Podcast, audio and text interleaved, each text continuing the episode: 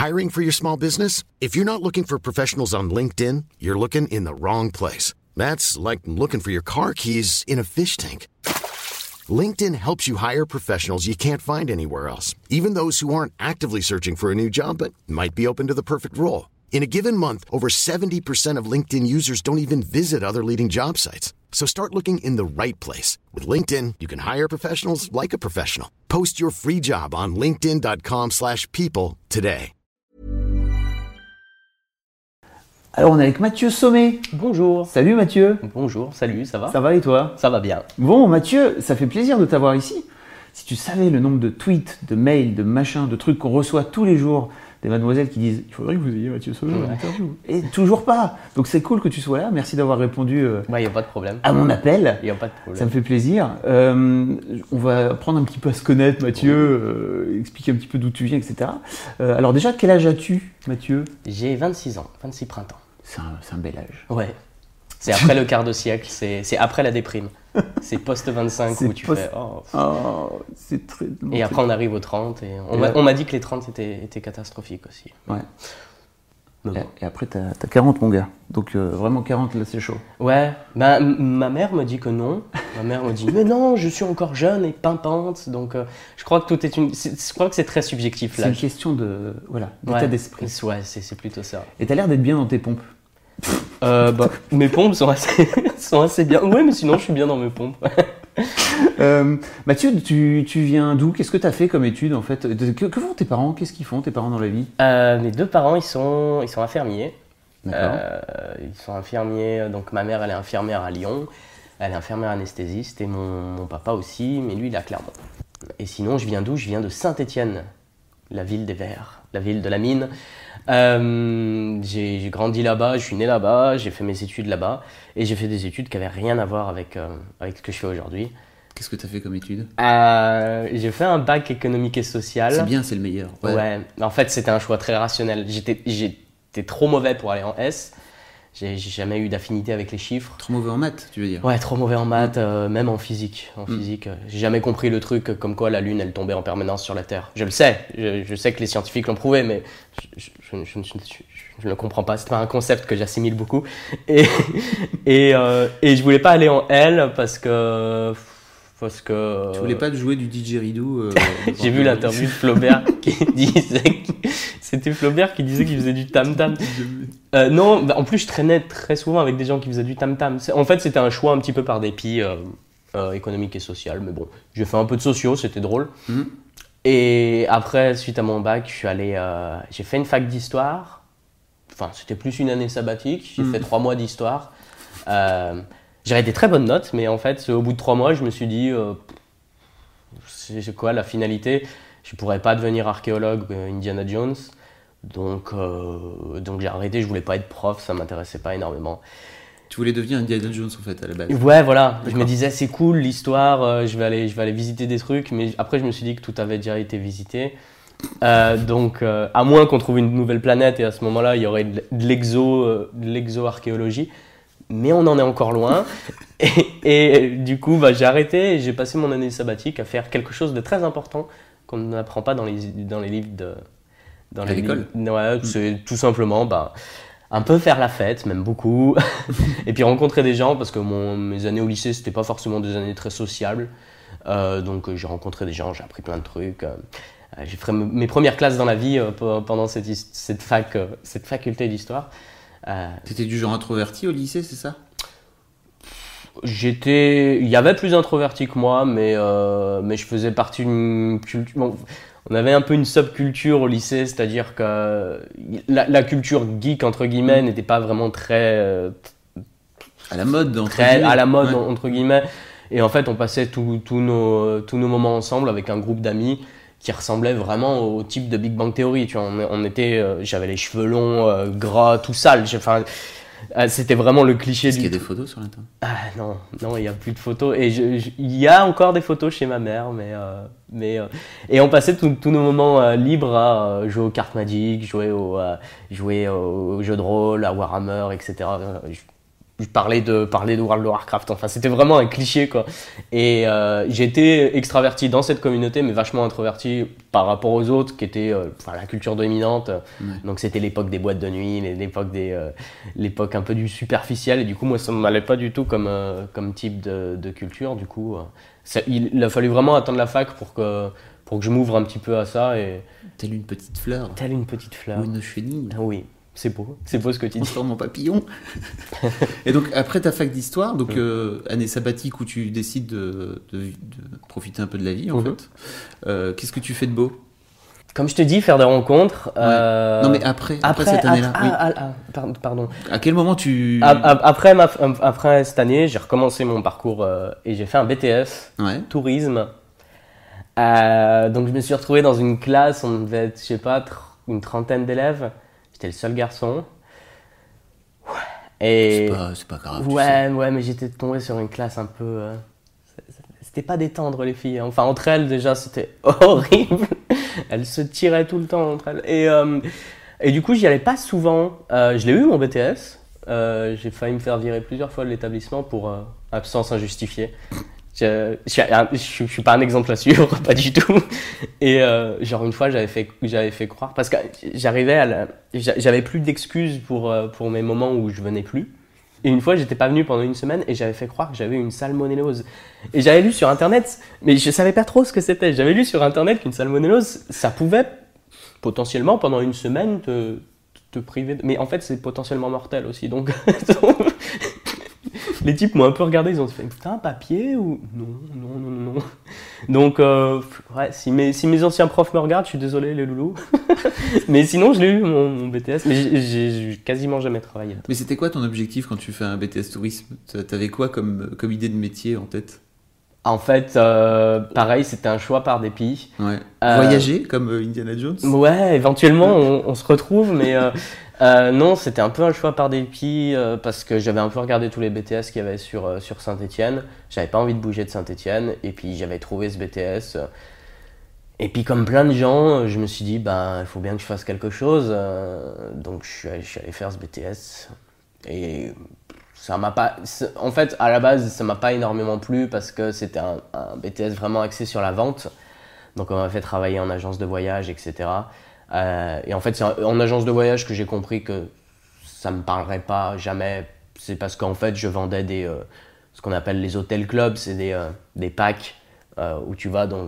Le, le truc le plus connu, c'est généralement en Tunisie ou au Maroc aussi. Et en fait, les gens vont là-bas, ils veulent pas voir le pays, ils veulent juste être mm. enfermés dans un hôtel club. Au soleil. Ou au soleil, où tu peux picoler toute la journée aux frais de la princesse. Et au final, c'était pas ma conception du voyage. Et je devais mentir en regardant ces gens droit dans les yeux, en leur disant que c'est génial leur projet de vie. Et j'étais pas convaincu à mentir à des gens toute ma vie, donc, euh, donc j'ai pas travaillé là-dedans. D'accord. Mm. Donc toujours rien à voir avec l'audiovisuel Toujours pas. Toujours pas. À quel moment ça. Qu'est-ce qui se passe dans ta vie? Tu fais quoi euh... ton BTS tourisme? bah, En fait, en parallèle, quand j'ai commencé mon BTS tourisme, j'ai commencé pour la première fois de ma vie le, théâtre. Euh, parce que c'est ma mère qui m'a dit euh, oh, t'aimes bien faire des blagues, euh, tu devrais faire du mm. théâtre. Donc j'ai fait du théâtre, j'ai rencontré des, des, des, copains sur, sur Saint-Etienne, on s'est lié d'amitié. Et puis on a fait du théâtre pendant 4 ans, je crois, ensemble, 5 ans. Euh, on a fait un peu de, on a fait du cinéma amateur aussi. On avait une association qu'on a qu'on a créée pour l'occasion. Et euh, on faisait des courts métrages, c'était sympathique. Et puis euh, et puis ben à ce moment-là, je me suis dit ah j'ai peut-être ça, ça m'amuse de faire ça trouvé ma voix. J'ai trouvé.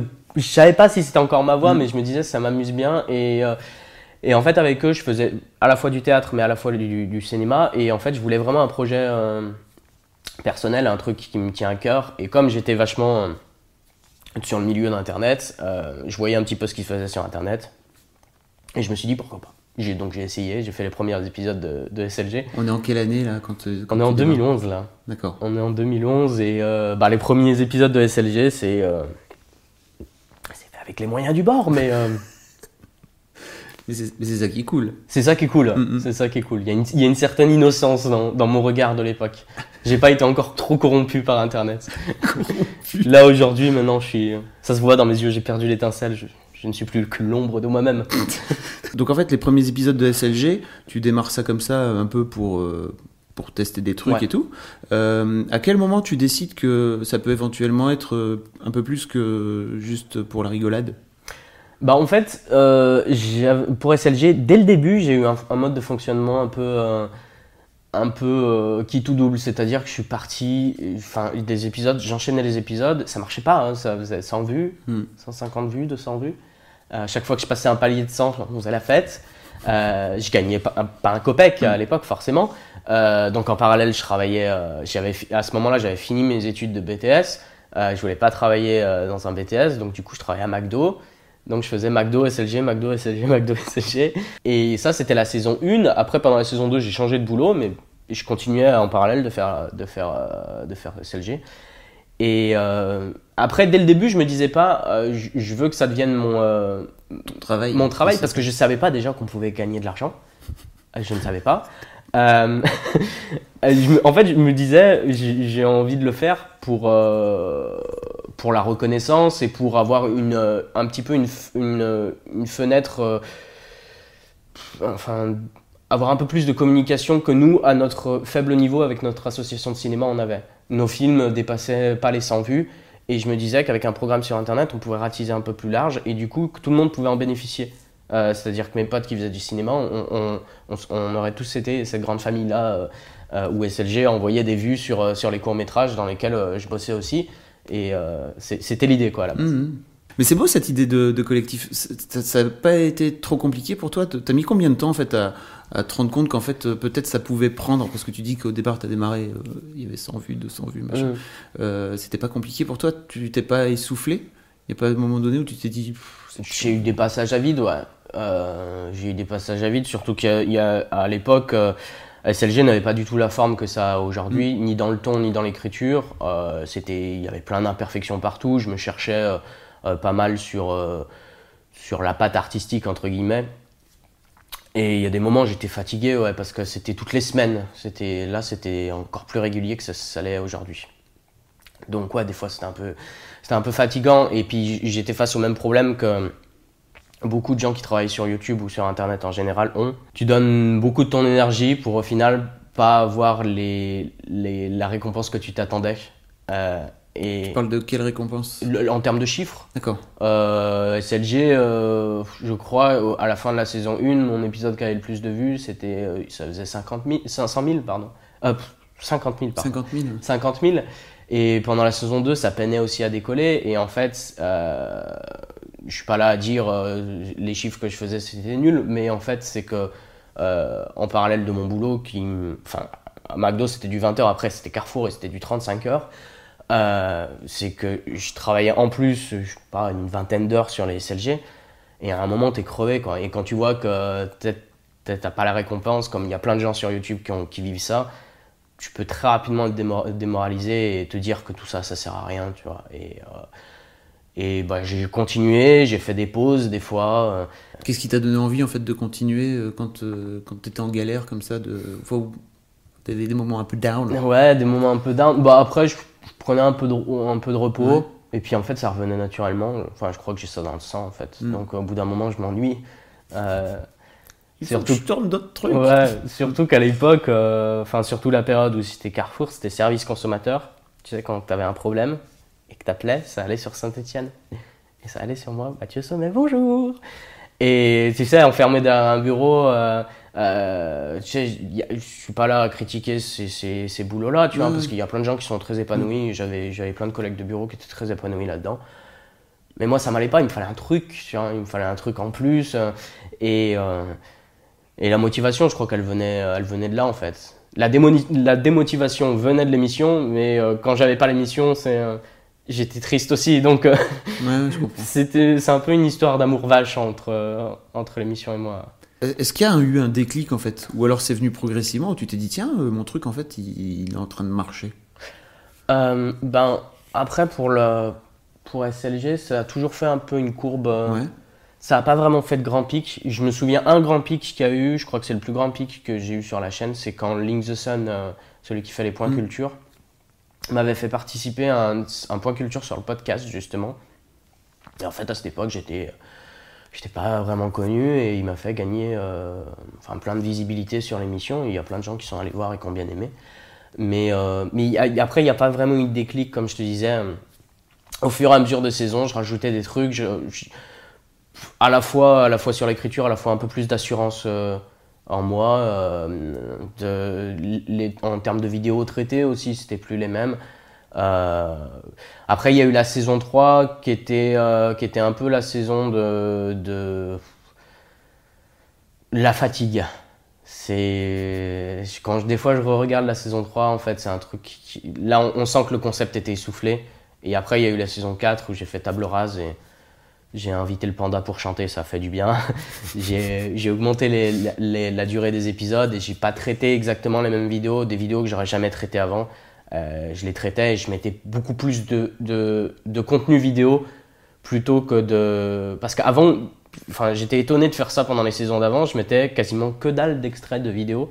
Parce qu'en fait, je sais pas pourquoi, je partais, je, partais, je partais du postulat très simple que euh, fallait pas voir beaucoup de la vidéo toi en tant que spectateur pour comprendre. Et en fait, des fois, j'ai regardé des épisodes et je me dis, mais Mathieu, tu parles de quoi? Mais, mais laisse-la un petit peu plus longtemps, cette pauvre vidéo. Et, euh, et ouais, ça fait du bien. Ça fait du bien cette saison 4. J'ai vu sur, euh, que tu disais sur scène que tu avais abandonné le, le personnage euh, de, la, de la nana. Mmh. parce que tu, tu l'as trouvé. tu n'étais pas à l'aise avec et que tu, tu le trouvais trop sexiste, c'est ça? Ouais. Alors, Bon, moi de base, euh, je découvert, je vais être honnête, hein, je t'ai découvert par là, et puis après j'ai repiqué tous tes trucs. Euh, quand tu as commencé à faire ton vrai virage euh, avec une vraie prise de conscience, en tout cas, tu l'exprimais, tu l'exprimes aussi dans tes, épisodes. Voilà. à quel moment tu t'es dit, en fait, bah, ça, ça déconne? Qu'est-ce qui s'est passé dans ta tête? Bah, Ça venait aussi, comme je te disais, du virage de la fin de la saison 3 j'ai eu un déclic euh, pour la période à la fois personnelle et à la fois forcément ce qui a donné du professionnel. Euh, j'ai eu une. Enfin, on va pas partir sur la vie privée, mais j'ai eu une remise en question euh, à partir de ce moment-là, pendant ces vacances scolaires-là. et après, j'ai été très critique avec ce que j'ai dit, ce que j'ai fait. après, je suis pas excessivement critique sur certaines choses que j'ai dit. Enfin, faut, faut prendre les vidéos dans, leur contexte mmh. aussi. Elles ont été faites, j'étais plus jeune. Mais après, pour revenir au personnage de la fille, euh, j'ai pas, enfin, j'avais, j'ai pas eu énormément de critiques, hein, mais je suis très critique envers moi-même. J'ai pas eu beaucoup de commentaires qui disaient que, que c'était pas bien ce que je faisais, mmh. mais en fait, euh, j'avais voulu faire le personnage d'une poupouf, en fait, tout mmh. simplement. Et après, je me suis, je me forçais déjà à écrire des choses, c'était pas naturel, et euh, je me disais, pour, enfin, pourquoi tous les autres personnages sont des mecs et sont caractérisés par leur, euh, pas leur catégorie socio-professionnelle, mais euh, leur culture, alors que le personnage de la fille est juste caractérisé par son sexe? Et du coup, moi, ça m'allait plus du tout. Et euh, après, je me suis amusé au fait que j'avais, tué ce personnage et qui des fois il revenait. Et parce que quand elle revient, elle est relativement toujours un peu pareille, toujours un peu, un peu pain tu vois. Mais après, je m'amuse aussi sur le fait que que, euh, que ce personnage est ultra cliché, euh, mais il, reviendra pas. C'est comme, c'est comme le prof, il reviendra pas forcément. C'est pas des personnages qui me qui m'intriguent maintenant. Mais en fait, c'est vachement rafraîchissant quand on voit sur YouTube, euh, il y a quand même assez peu de, alors de mecs euh, qui prennent la parole euh, pour dire. Tu as eu un épisode notamment complet sur, euh, sur la fameuse campagne de pub sur polonaise, si hongroise, je, hongroise si je me trompe pas, sur le, sur le, viol. personnellement, je me suis dit cool, enfin quelqu'un qui, un mec, qui est en plus connu, qui a de qui a une forme de, de, notoriété sur YouTube, qui prend, le, qui prend la parole par rapport à ce truc-là. Comment est-ce que tu. À quel moment, toi, tu décides de, de, te dire euh, bah, en fait, c'est un sujet dont je vais m'emparer, moi? Euh, Pour les sujets plus durs, euh, paradoxalement, ça m'amuse énormément. c'est au milieu de la saison 4 que j'ai commencé à faire ça, et dans la saison 5, c'est clairement le but. Plus le sujet est dur, plus l'écriture est compliquée, plus je m'amuse. Et il y a aussi d'autres raisons pourquoi je, traite ces vidéos. C'est pas uniquement que du challenge, c'est euh, euh, aussi remettre certaines choses en place. Euh, pour la pour la police hongroise, il y a tout un contexte pourquoi cette vidéo elle a été faite, surtout avec eux, leur pays, leur, ceux qui sont au pouvoir, etc. Quand je traite cette vidéo, c'est pas du goût de tout le monde, par exemple. J'ai vu. Et il y a des commentaires très insultants, il y a des forums sur internet euh, qui me taxent de, euh, de bobo gauchiste, pro-féministe, enfin. C'est très marrant euh, d'énerver des gens et surtout que c'est c'est pas. Je les énerve pas pour les énerver, c'est que là pour le coup. euh, il y a un combat à avoir et il y a, y, a y, a, y a des valeurs à défendre et euh, que, en l'occurrence, c'est euh, c'est le combat pour les femmes, mais j'ai fait d'autres épisodes pour, sur d'autres sujets. Mais c'est- je crois que c'est un truc, c'est un truc de l'époque aussi. Les, les, les valeurs un peu réac reviennent sur le, le devant de la scène et sur Internet aussi. Sur Internet plus, je dirais que la, pas plus qu'ailleurs, mais je dirais que la parole est plus libérée. C'est l'anonymat qui aide sans doute à C'est ça. oui. l'anonymat. Et je trouve que c'est important pour euh, les types qui postent sur Internet. Pas forcément tout le monde. Tout le monde n'a pas à faire ça. et- Mais euh, quand l'autre côté va gagner du terrain sur Internet, ben SLG, euh, enfin c'est très mégalo de dire ça, mais enfin j'essaye de faire garde-fou Je pense pas que ce soit mégalo en vrai. mais ouais, enfin, j'essaye tout simplement de faire garde-fou de, de certains discours ambiants sur le web. euh. C'est simplement avoir un, un- un petit peu une cassure au, au discours ambiant et aussi chez les jeunes. Tu te sens une responsabilité, toi, vis-à-vis de ton audience? Parce que j'imagine que ton audience est relativement jeune. Elle est moins jeune qu'avant, Ouais. euh, elle a grandi. Ouais. Euh, maintenant, mon audience, elle est à peu près. euh, Elle est, elle est à la fac. Elle est à la fin du lycée, début de la fac. Tu penses qu'elle a vieilli parce que tu as justement durci les sujets? Je pense que j'ai perdu pas mal de mon public jeune avec ça. Ouais. Euh, et j'en suis content. Ah oui? Ouais. C'était voulu de ta part ou euh, à un moment donné tu t'es dit tiens, je vais peut-être semer les. Je vais faire exprès de semer les, les plus jeunes? Exprès, non, mais euh, quand, quand tu fais des sujets, quand tu abordes des sujets un peu plus durs, qui traitent à la société en général ou même à l'économie, forcément, un- le, le- le type de 14 ans ou 13 ans, tu vas le perdre. Enfin, Mhm. C'est pas ça qui l'intéresse. Hiring for your small business? If you're not looking for professionals on LinkedIn, you're looking in the wrong place. That's like looking for your car keys in a fish tank.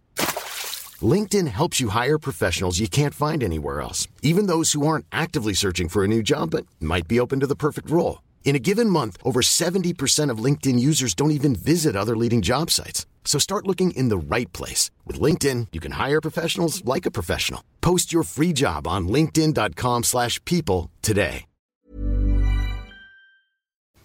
C'est pas grave. Enfin, Il reviendra plus tard.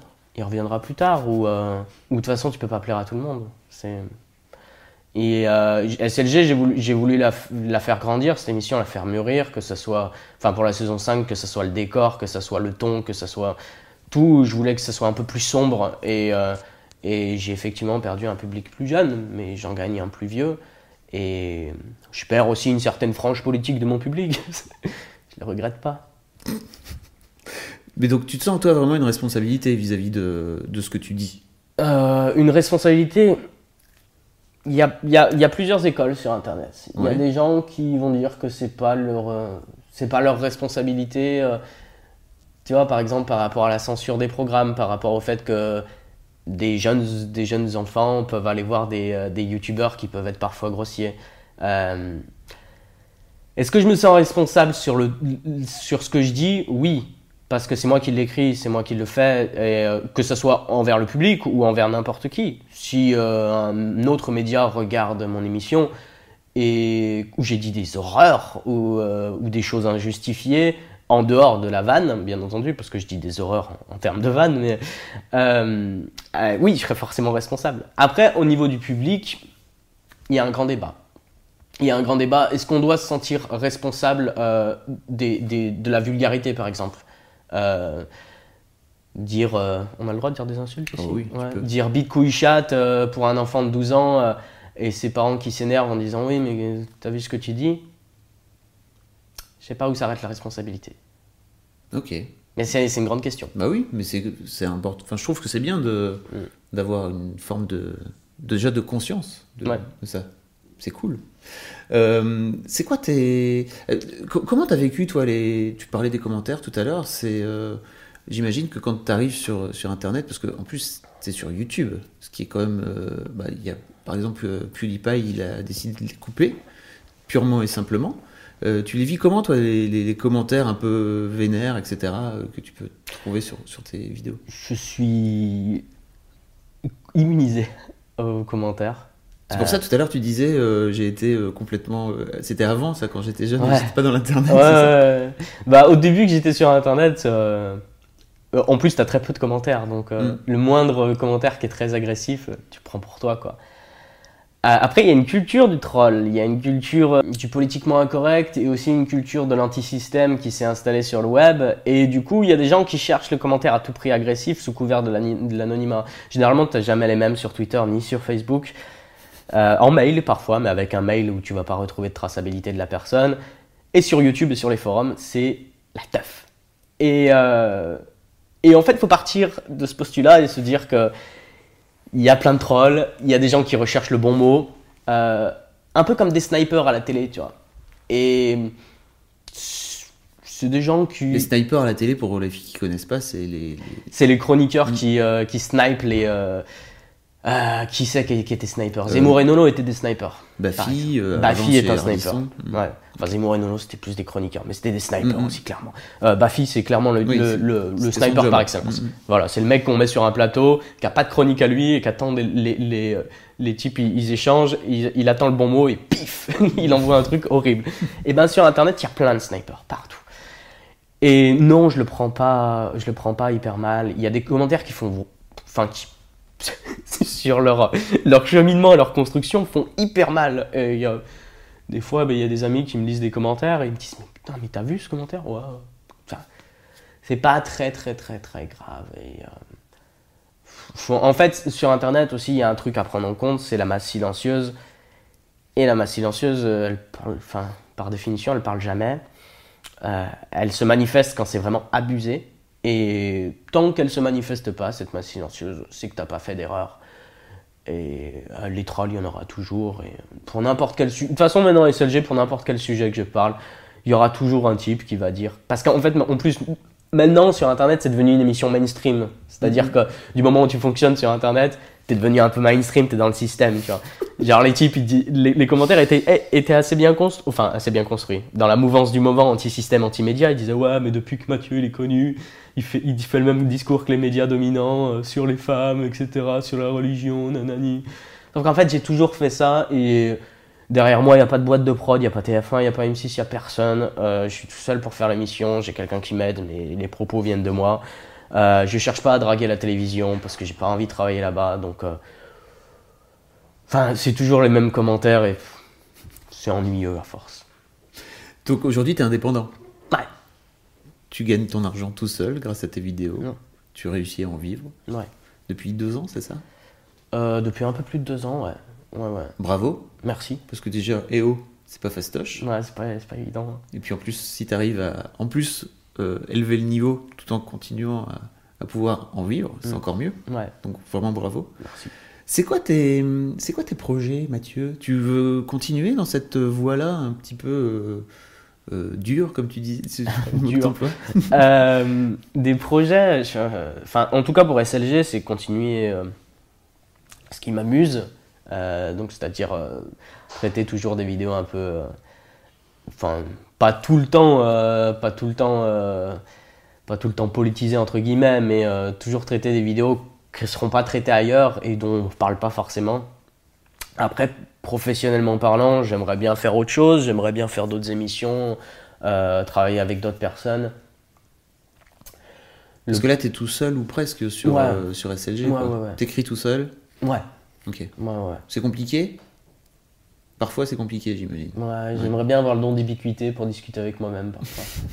Qu'est-ce que t'en penses Euh, T'es d'accord avec ça ou pas que non, on garde ça ou Mais euh,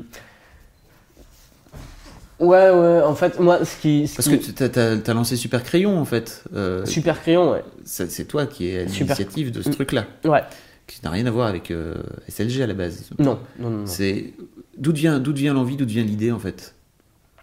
Bah en fait, les premiers jours où il y a eu les attentats, j'ai pas du tout pensé à une vidéo parce que j'ai, je, en- enfin déjà j'étais un peu atterré comme tout le monde et, euh, après j'ai vu les, euh, entre les gens qui faisaient des vidéos, euh, il y a eu pas mal de vidéos musicales, il y a eu de la récup sur des produits dérivés, les types qui ont déposé les marques. Et moi, j'avais envie de faire quelque chose, mais de jamais utiliser le, le sigle Je suis Charlie. J'avais envie de faire une fiction et j'avais envie que ça reste très drôle, purement comique. Parce que je voulais parler des 17 victimes, mais dans les 17 victimes, il y a aussi des dessinateurs, il y a aussi des, gens qui aimaient l'humour. Et je voulais que ça reste dans l'humour pour dédramatiser la chose. Euh, et je pense qu'aussi, et, et quand tu fais, quand écris des sketchs comiques, tu as besoin d'une soupape. Enfin, la, la peur est, la peur a besoin de cette soupape-là qui est gérée par, l'humour, et j'avais envie de faire ça. Moi, il y a un truc. Alors, il y a un truc qui a choqué les choqué, qui a marqué quelques mademoiselles parce qu'on l'a relayé sur Mademoiselle. Et il y a des il y a des mademoiselles qui ont dit, euh, moi, je trouve que c'est limite de euh, tourner en ridicule le terroriste. Mm. Alors, je pense savoir pourquoi tu l'as fait, mais j'aimerais bien que tu t'expliques pourquoi. Parce que, rationnellement parlant, je, je les trouve ridicules. Enfin, enfin, faut quand même réfléchir face à qui on a affaire, tu vois. Des gens complètement irrationnels. Enfin, bien sûr, ça, n'existera jamais dans la réalité, ce genre de dialogue, tu vois. Mais en fait, quand on se prend cinq minutes pour réfléchir à, ces types, ils sont un, p- ils sont un peu burlesques quand même. C'est un pas des c'est un peu des pantins ils sont pas très intelligents Euh, leur seul argument c'est une religion déformée. Et si tu es des civils enfin tout, là-dedans est, est très drôle en fait quand on y réfléchit deux minutes. Après je comprends que c'est pas du goût de tout le monde euh, j'ai vu quelques commentaires qui disaient ça fait reconstitution euh, c'est un peu chaud. Bah ouais, mais une prise d'otage, euh, je voulais faire une prise d'otage, ça se passe comment une prise d'otage? Et je voulais tourner en ridicule, voilà, ce personnage qui... Enfin, si je me retrouvais dans une prise d'otage, je pense pas que je ferais des vannes. On est loin des, euh, terroristes euh, qui, avaient des, convictions politiques euh, dans, les débuts du, 20e siècle, voire dans le, au 19e, qui étaient très anards, qui étaient extrême gauche, extrême gauche, genre vénère qui étaient des types un, peu plus éclairés. Je, je, enfin, je trouve que je dis de la merde, mais je sais pas, moi ils me font marrer, tu vois. Mais donc, l'un des objectifs, en fait, c'était vraiment de les, les tourner en ridicule. C'était vraiment tourner en ridicule, ça, c'était de, de s'éman- s'émanciper, de faire diminuer la peur en s'émancipant par le rire. Et euh, je sais pas si j'ai réussi, je pense pas que j'ai réussi pour tout le monde, c'était peut-être un peu aussi à chaud euh, pour plein de personnes, mais, mais voilà, j'ai essayé de faire ça. C'est toi qui as réuni tout le monde? À la fin, il y a une Ouais. minute, une longue minute de, enfin, un peu plus qu'une minute de silence d'ailleurs, Ouais, ouais. euh, où tu réunis plein de youtubeurs. Alors, il y en a plein que je connais pas en plus. Euh, il y en a des très connus, il y en a des moins connus. C'était ton idée à toi de. Ouais, enfin, à la base, j'avais juste écrit le sketch et je me suis dit, est-ce qu'on fait une minute de silence ou euh, ça m'a l'air, enfin, ça m'a l'air un peu pompeux. Je voulais pas faire un truc à l'américaine, tu vois, euh, où à la fin euh, on avait tous une pancarte. Ou, euh, en fait, je me suis dit, euh, la minute du silence, c'est peut-être le mieux, en- avec pas que du silence, mettre un, ce qu'on appelle un room tone, c'est euh, euh, quand, euh, quand le micro tourne mais qu'il n'y a rien, que ça fait juste... À la base, je voulais mettre peut-être un crayon qui écrit en derrière, mais en fait, ça rendait mieux avec le room tone. Et euh, en fait, pour la minute de silence, j'ai ratissé un petit peu large. Il n'y a pas eu tout le monde, malheureusement. Mais euh, en fait, je voulais aller du, euh, youtubeur le plus connu, comme Cyprien et Squeezie, jusqu'au euh, jusqu'au youtubeur indé qui fait du gaming pas vraiment connu. Et je voulais, je voulais un peu tout ça. J'ai pas eu tous ceux que je voulais. Mais mais il y en a plein qui ont accepté. Il y en a plein qui n'ont pas pu accepter parce que c'était un peu, un peu à l'arrache. j'ai un peu prévenu au dernier moment. Mais, euh, mais aussi, c'était vachement important pour moi que, étant donné qu'Internet, c'est aussi une famille, entre guillemets, pour plein de gens, euh, je trouvais ça assez intéressant aussi qu'il y, ait Internet euh, qui se mobilise pour, pour ça. Ça me semblait important de parler justement des, sur la vidéo l'hommage à la fin, les 17 victimes, et pas uniquement les gens de, Charlie Hebdo, qui avaient aussi les, les otages de l'hypercachère, les, les policiers, euh, vraiment pour englober et pas uniquement faire que sur le journal satirique, euh, vraiment euh, tous ceux qui avaient, qui avaient perdu la vie pour les attentats. En tout cas, c'était vraiment bien foutu et je trouve que c'est important, enfin, important que quelqu'un sur YouTube se lève et essaie de fédérer un petit peu cette, cette communauté de gens, hein, de, gens aussi disparates, comme tu le dis, que Cyprien jusqu'à le, petit euh, youtubeur qui fait du gaming indé. En tout cas, bravo. Bah, euh, euh, il y a aussi un truc intéressant, c'est que tu fais des les envers, en fait. Donc, tu, tu, parles des coulisses. ça, te, ça te vient d'où, en fait Pourquoi, pourquoi tu as décidé à un moment donné de, de parler de... bah, je voulais faire l'envers du décor pour, pour plusieurs choses. Déjà, je voulais, enfin, je voulais mettre un petit peu les bêtisiers de l'émission. Euh, parce que ça plaît toujours aux gens de voir un petit peu ce qui s'est passé. Et en fait, je voulais euh, mettre ces bêtisiers entrecoupés de, de scènes où on discute un petit peu de vraiment ce qu'on a voulu faire sur les épisodes. Euh, donc que ce soit pour les intros ou que ce soit pour, pour pourquoi on a traité telle ou telle vidéo et ce qu'on a voulu dire par rapport à ça avec, un, enfin, avec Alexis qui m'aide au son et à la technique. Et, euh, et, ça permet aussi d'avoir quelques droits de réponse euh, face à des, euh, à des commentaires. On parlait tout à l'heure des commentaires. Remettre des choses à plat. Par exemple, sur la vidéo des, de, la, police hongroise, j'ai remis quelque chose à plat. Pour, pour certains commentaires, je, je, prends en exemple certains commentaires, enfin ce qu'on peut lire de, de pire sur, le, sur la section commentaires, parce que ces commentaires sont pas noyés dans la masse, je les vois. Et, et donc, je, généralement, je floute les noms, mais j'ai aucun problème à, mettre sur le devant de la scène ce genre de commentaires quand je vois que c'est pas un troll, tu vois, et que et que j'ai envie de discuter avec le public de pourquoi ce type marque ce commentaire et pourquoi je pense qu'il a tort. Euh, là, en, l'occurrence, c'était sur la pollution de base, mais sur d'autres vidéos, je le fais aussi. Pas, euh, t'as pas été tenté donc euh, de, de les désactiver? Non. Parce que pour toi, c'est important que ça cause. Non, mais c'est une, une, vraie question en fait. Tu hausses les épaules. Pourquoi tu hausses les épaules en fait? Parce que, parce que hmm, je comprends les gens qui les désactivent. Mhm. Euh, pourquoi? Parce que, en fait, le problème à avoir une communauté de, de, de gens très actifs, euh, très trollesques ou euh, très méchants, c'est qu'ils vont te monopoliser toute la section commentaires. Les, tous les commentaires vont tourner autour de c'est une technique, hein. c'est utilisé par plein de gens sur Internet. Et en fait, tous les commentaires vont tourner autour de leurs commentaires.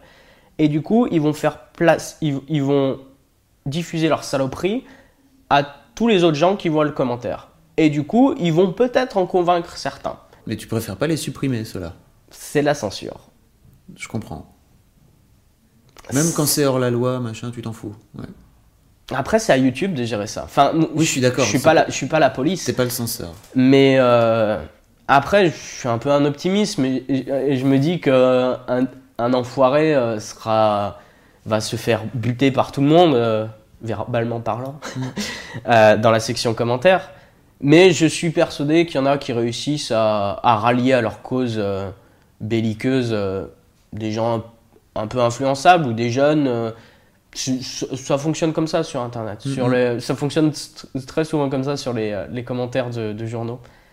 Les commentaires de journaux. Euh, enfin, j'avais un pote qui était community manager. Il gérait les, euh, les commentaires sur les journaux. Et il y a des gens qui sont organisés pour faire, pour faire passer leurs leur, leur commentaires. À chaque fois, c'est il faut éviter le, il faut éviter de mettre des insultes, mais il faut toujours tourner d'une certaine façon que tu lis le commentaire et tu fais, mais il a peut-être raison en fait. Et avant que tu, tu n'aies plus comprendre, tu t'es embrigadé dans une espèce de, et donc, euh, de logique perverse. C'est compréhensible. Ok. Sur Mademoiselle, on les supprime. Ouais. Hop, ça dégage. Mais euh, effectivement, c'est de la censure, mais moi je considère que, euh, comme tu dis, c'est leur rendre service que de, mm. que de le laisser. Mais après, enfin moi je me, je me, pose vraiment une question par rapport à ça. Mm, mm. Je n'ai ni le temps ni l'envie de faire le censeur. Ça je comprends. désactiver les commentaires, pourquoi pas si ça devient ingérable à un moment. Euh, mais après, encore une fois, c'est tu désactives les commentaires. euh, la plupart des gens, ils y sont pour rien. Et tu auras juste une minorité de caniches qui faisaient beaucoup de bruit, qu'on qu'on détruit tout, un- tout un espace un peu, un peu d'agora pour, euh, pour leur, leur théorie farfelue. c'est un peu dommage. Faut qu'est-ce qui se passe alors? T'es encore dans le flou par rapport à ce que tu fais par exemple alors cette année ou alors l'année prochaine scolaire Ouais. pff, j'ai pas vraiment de projet, je suis un peu. euh, j'ai- rien d'établi dans, euh, dans mon agenda. J'ai des idées, Mhm. mais euh, ce que, le truc que j'ai de plus en plus envie de faire, c'est d'arrêter d'être seul euh, pour bosser. Parce que ça me pèse un peu et que, et que j'aimerais bien faire quelque chose à plusieurs, etc. Mais c'est très compliqué à mettre en place, sachant que je mets un point d'honneur à, euh, si on travaille avec moi ou pour moi, euh, je, je veux payer les gens. Le problème, c'est que j'ai pas de ressources illimitées. Et du coup, euh, pour l'instant, je continue SLG. J'ai d'autres projets en cours, mais je les annonce pas trop parce que je sais pas quand ils vont sortir. Mais euh, j'ai des idées dans la tête et j'espère que ça va être cool. En tout cas, tu n'iras pas travailler pour la télé, ça on a à peu près bien compris. Je dis ça. Ça te drague un peu la télé ou pas? Des- elle des- elle m'a dragué. Ouais. Je me mets à la place d'un type qui veut m'embaucher dans une télé. Puis toutes les saloperies que j'ai dit sur la téloche. euh, je sais pas. Après, j'ai été super critique à l'égard de la télé. Il y a, il y a des choses que j'ai pas dites aussi. Il y a des télés qui sont très bien. Euh, il y a des chaînes qui. euh, Enfin, je pense en l'occurrence à France 4, euh, qui, est, qui est une chaîne un peu différente, qui propose des programmes un peu différents, qui sponsorise aussi des programmes sur Internet qui sont. Je pense à Data Gueule par exemple, Mhm. qui, est, pro- qui, est, qui est produit par France 4. Et ils font des- il y a des choses très bien. Euh, mais après, j'ai un très mauvais rapport à la télé, mais c'est par rapport à. Je suis né au pile au mauvais moment, moi. Je... Ah ouais? Ben, quand j'étais gamin, c'est, enfin, j'avais quel âge pour le premier Love Story? J'avais 12 ans. J'ai grandi avec ça, en fait. J'ai grandi avec. euh, euh, quand j'étais petit, j'avais la chance d'avoir Canal Sat.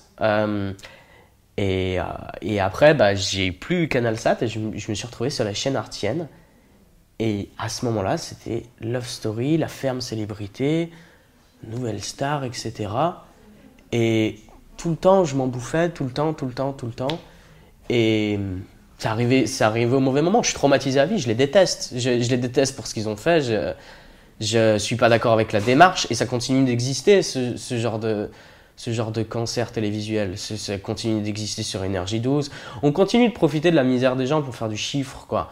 Et euh, pareil avec l'histoire. Je vais pas parler de Nabila et de son couteau, mais avant, avant, euh, avant Nabila, euh, on l'a engagée comme chroniqueuse. Même Canal, qui était réputé, quand moi j'étais gamin, être une chaîne un peu plus intelligente, qui allait un peu plus dans le fond, inviter Nabila pour se foutre de sa gueule parce qu'ils étaient en chute de part d'audimat.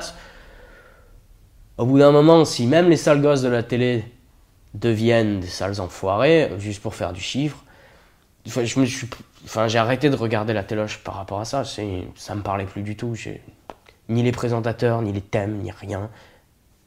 Je suis bien sur Internet.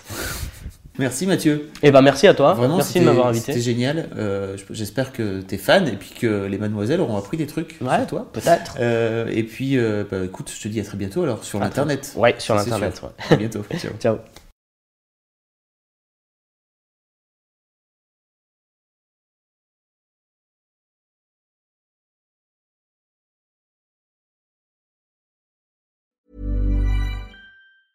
Hey, it's Paige DeSorbo from Giggly Squad. High quality fashion without the price tag. Say hello to Quince. I'm snagging high-end essentials like cozy cashmere sweaters, sleek leather jackets, fine jewelry, and so much more. With Quince being 50 to 80% less than similar brands. And they partner with factories that prioritize safe, ethical, and responsible manufacturing. I love that. Luxury quality within reach. Go to quince.com slash style to get free shipping and 365 day returns on your next order. Quince.com slash style.